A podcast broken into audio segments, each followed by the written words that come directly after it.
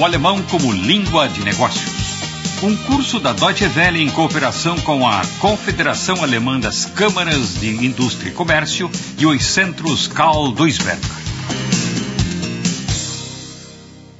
Lição 12. Uma joint venture russo-alemã. No escritório alemão de uma joint venture, joint venture, que acabou de ser fundada, o clima é de apreensão. É impossível contactar o sócio russo, o Ministério da Economia Hidrográfica. A perestroika acabou de ser anunciada. E isso justamente agora no momento de começar com a produção. Mit der Produktion beginnen. Mas não adianta tentar avaliar com os nossos parâmetros. Mit unseren Maßstäben. O que está acontecendo lá na Rússia?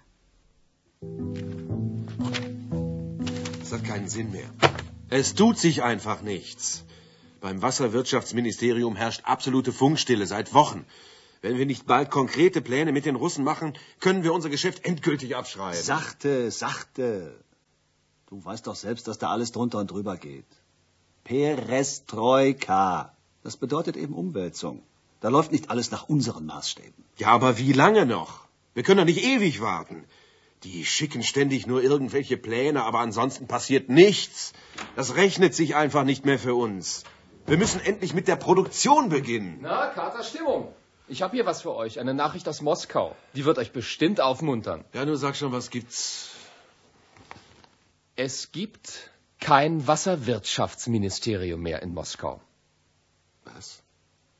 Kein Wasserwirtschaftsministerium mehr? Genau. Kein Wasserwirtschaftsministerium. Naja, das, das war's dann ja wohl endgültig. Aus der Traum vom deutsch-russischen Joint Venture. Bem, tudo foi esclarecido. O Ministério da Economia Hidrográfica foi extinto. E o sonho de uma parceria foi para o espaço. Vocês já ouviram a história da galinha? Huhn. Que queria abrir uma sociedade com o porco? Schwein. Para vender ovos fritos com bacon? Spiegeleier mit Speck. Ou presunto? Schinken. Es war einmal ein Huhn. Das traf ein Schwein. Das Huhn sprach zum Schwein, ich habe eine tolle Idee. Wir machen ein Joint Venture auf. Und wie geht das? fragte das Schwein. Wir verkaufen Spiegeleier mit gebratenem Schinken. Das Schwein fand die Idee grundsätzlich nicht schlecht, überlegte eine Weile und je länger es überlegte, desto merkwürdiger kam ihm der Vorschlag des Huhns vor. Schließlich sagte das Schwein nachdenklich, Für dich ist das ja kein Problem, du legst täglich Eier. Aber wie soll ich das mit meinem Speck machen? Und das Huhn antwortete, Ja, das ist ja gerade das Besondere an einem Joint Venture. Einer geht immer drauf.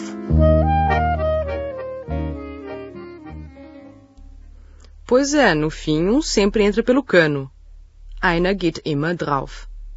É brincadeira, claro. O sucesso ou fracasso de uma sociedade depende de muitos fatores. No nosso exemplo, o ex-ministério russo da Economia Hidrográfica levou também o seu sócio para o buraco. Empresas costumam fundar sociedades com o objetivo de lucrar com a parceria. Se a parte de cada sócio for de 50%, tanto os lucros como os prejuízos são divididos meio a meio. Quando o lucro cresce, os sócios começam a querer aumentar a sua parte para tirar o parceiro do jogo. No fim, pode acontecer de um dos sócios comprar a outra metade e se tornar o proprietário único da empresa. Em 1987, a firma alemã Canex, produtora de aparelhos de controle e medição, tentou criar pela primeira vez uma sociedade com um parceiro russo. O sócio do empreendimento, ou seja, o Ministério da Economia Hidrográfica, era confiável. Mas Moscou protelou toda a história por um tempo infinito. Unendlich lange. Primeiro, o edifício de uma antiga escola profissionalizante deveria ser reformado. Sollte umgebaut werden. Mas acabou não acontecendo nada. Es sich gar nichts. Não chegou a haver nem subcontratos, Unteraufträge, nem pedidos, Anfragen. É com amargura que o diretor da Canex, Rolf Haag, se recorda dos fantásticos planos de negócio. Die tollen Geschäftspläne. Moskau war das Problem. So, das zog sich unendlich lange hin. Man hatte dann ein äh, Gebäude ausgesucht, ein Gebäude, was früher mal eine Berufsschule war, die dann stillgelegt wurde, die sollte umgebaut werden. Wir drängten dann darauf, ja jetzt erteilt mal die Unteraufträge, damit die Umbauten stattfinden können. Das Ganze, die ehemalige Turnhalle dieser Berufsschule sollte als Fertigungshalle ausgebaut werden und so weiter und so fort. Ja, und wir hörten und sahen nichts. Es tat sich gar nichts. Keine Unteraufträge, noch nicht mal Anfragen, überhaupt nichts. Und es kamen immer tolle, tolle äh, Geschäftspläne, die immer toller wurden, je länger das dauerte. Sob pressão nossa, eles começaram a procurar instalações provisórias. Provisorien. Isso também não funcionou. Hat nicht funktioniert. Depois veio a perestroika. O Ministério da Economia Hidrográfica passou a ser uma sociedade por ações. Aktiengesellschaft, isto é, uma sociedade anônima. Segundo a observação sarcástica de Rolf Haag, tudo não passou de uma pseudo-privatização. Afinal, quem ia comprar uma ação deste ministério? Und äh, dann hat man auf unser Drängen hin versucht, Provisorien einzurichten in provisorischen, angemieteten äh, Fertigungshallen, was aber dann auch nicht funktioniert hat. So stellte sich dann heraus, nach einer gewissen Zeit, Perestroika, es gab plötzlich keinen äh, kein Ansprechpartner mehr äh, auf russischer Seite. Früher hatten wir ja das Wasserwirtschaftsministerium, das gab es nicht mehr. Das wurde jetzt stolz umbenannt in eine Aktiengesellschaft also pseudo-privatisiert, wenn Sie so wollen. Denn äh, wer wollte schon die Aktien dieses, dieses Ministeriums haben? Man hat damals eine ganze Reihe von Ministerien zerschlagen und privatisiert sozusagen. No final das contas, eles foram obrigados a liquidar, liquidieren, a sociedade. Essa experiência da firma Canex é bastante típica. Segundo dados do Instituto Russo de Estatística, o Goskomstat, no início de 95 existiam 15.700 sociedades entre russos e estrangeiros. No entanto, praticamente só metade delas conseguiu iniciar suas atividades empresariais. Todos os outros projetos acabaram sendo engavetados. Foi por isso que os investidores estrangeiros acabaram perdendo rapidamente o interesse por uma joint venture com sócios russos. O Goskomstat avalia que o total dos investimentos estrangeiros na Rússia, em 1996, só chegou a 2 bilhões de dólares. Até os próprios russos preferem investir o seu dinheiro no exterior a aplicá-lo dentro do país. De acordo com algumas estatísticas, as divisas que saem do país a cada ano chegam a 20 ou até a 30 bilhões de dólares. Do ponto de vista econômico, a Rússia continua atraindo interesse por causa do imenso potencial em matérias-primas, dos poços de petróleo e das reservas de madeira que correspondem à metade de todas as reservas mundiais. E isso é só uma pequena parcela das riquezas naturais do país. Não é à toa que até os investidores que se distanciaram do estímulo à produção ainda têm interesse pelos recursos naturais da Rússia.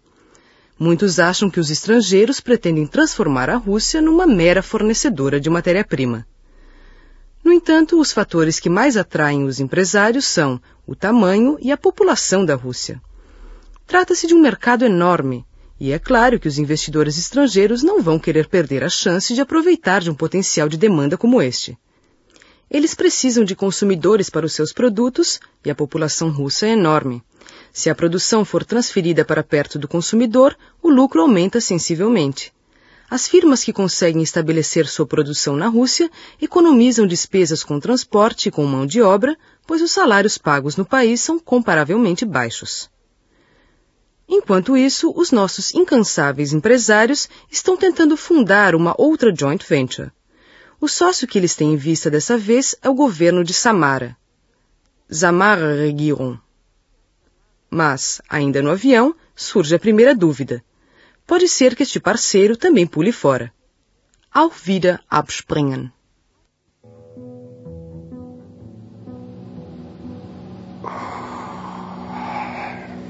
Noch drei Stunden. Dann sind wir in Samara.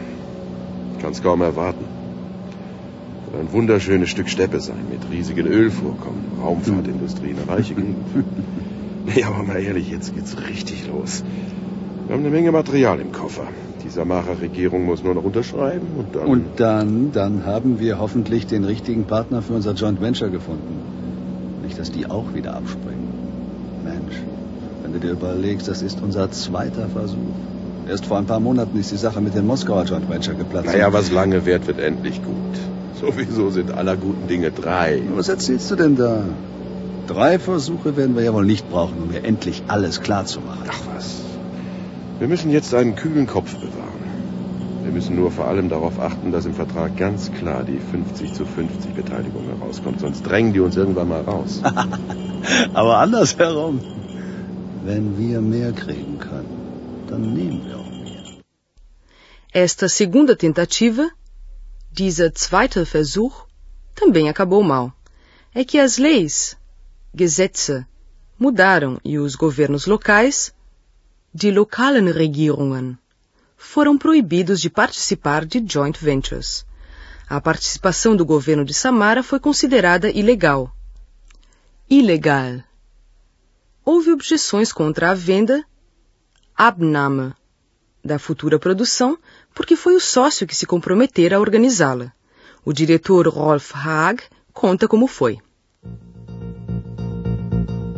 Eines dieser neuen Gesetze lautete, dass lokale Regierungen sich nicht mehr an ausländischen Firmen oder an Joint Venture beteiligen dürfen. Das heißt, von diesem Zeitpunkt ab war die Beteiligung der Regierung des Samara-Gebietes mit den ganzen Abnahmeverpflichtungen für dieses Gebiet, was dahinter stand, waren obsolet. Und die Regierung des Samara-Gebietes war plötzlich illegal an einem Joint Venture beteiligt. As repentinas mudanças da lei não são a única dificuldade a ser enfrentada pelos investidores estrangeiros. Mesmo quando os obstáculos burocráticos parecem ter sido superados, surgem outros problemas. O antiquado sistema de transporte, a corrupção e as negociatas. Eles querem passar a perna na gente. Sie wollen uns über den Tisch ziehen. Esta foi a suspeita do sócio alemão ao assinar o contrato. Vertrag. Trata-se de um barracão em ruínas. Verrottete Halle. É impossível que ele custe meio milhão. Eine halbe Million. Nem que isso conste do contrato. Es steht im Vertrag. Mas não, não consta absolutamente nada. Nichts, gar nichts steht da. Este edifício não é mencionado nem sequer no registro de comércio. Handelsregister. O sócio russo, por sua vez, está insatisfeito com os cursos de formação dos funcionários. Mitarbeiterschulung. Ali eles tratam de temas como concorrência ou estratégia de marketing, Verkaufsstrategie. Para o sócio russo, tudo isso é bobagem. Este comentário ofendeu o alemão. Vocês pensam que basta apertar um botão? Schalter umlegen para transformar uma economia planificada? Planwirtschaft. Em economia de mercado? Marktwirtschaft. Das ist in den Vorschlägen kein Mensch erwähnt. Das ist doch verrückt. Guck doch mal, was hier eigentlich los in diesem Land? Die wollen uns über den Tisch ziehen. Was soll das? Die alte verrottete Halle ist doch nie im Leben so viel wert. Die bricht doch jeden Moment zusammen. Hier steht es im Vertrag. Eine halbe Million. Ja, was ist das überhaupt für ein Vertrag, mit dem Sie da herumwedeln? Raten Sie mal. Der Joint Venture Vertrag wahrscheinlich. Ich kenne den Vertrag selbst sehr gut. Nichts, gar nichts steht da von dieser Halle. Sie haben doch überhaupt keine Halle in das Joint Venture eingebracht. Wir können doch nicht natürlich mit dem Punkt jetzt Ruhe hinein. Ruhe! Ruhe! Nun mal ganz langsam. Wenn es die Halle gibt, und es soll ja um noch mehr gehen, irgendwelche Drehbänke und Filteranlagen, dann muss das alles ja im Handelsregister eingetragen sein, schwarz auf weiß. Ist doch ganz einfach. Eure Arbeit ist doch auch nur die Hälfte wert. Ihr kommt hierher, redet was von Mitarbeiterschulung und erzählt was von Wettbewerb und Verkaufsstrategien. Nichts als heiße Luft ist das. Ach ja? Und natürlich wussten Sie das schon alles selbst, ist ja klar. Sie hatten da einfach einen Schalter, den haben Sie umgelegt und aus Planwirtschaft wurde Marktwirtschaft. Ich sage es jetzt mal ganz direkt. Ihr habt doch alle keine Ahnung. Jetzt beruhige dich doch mal. Wir werden sehen, wer hat den längeren Atem.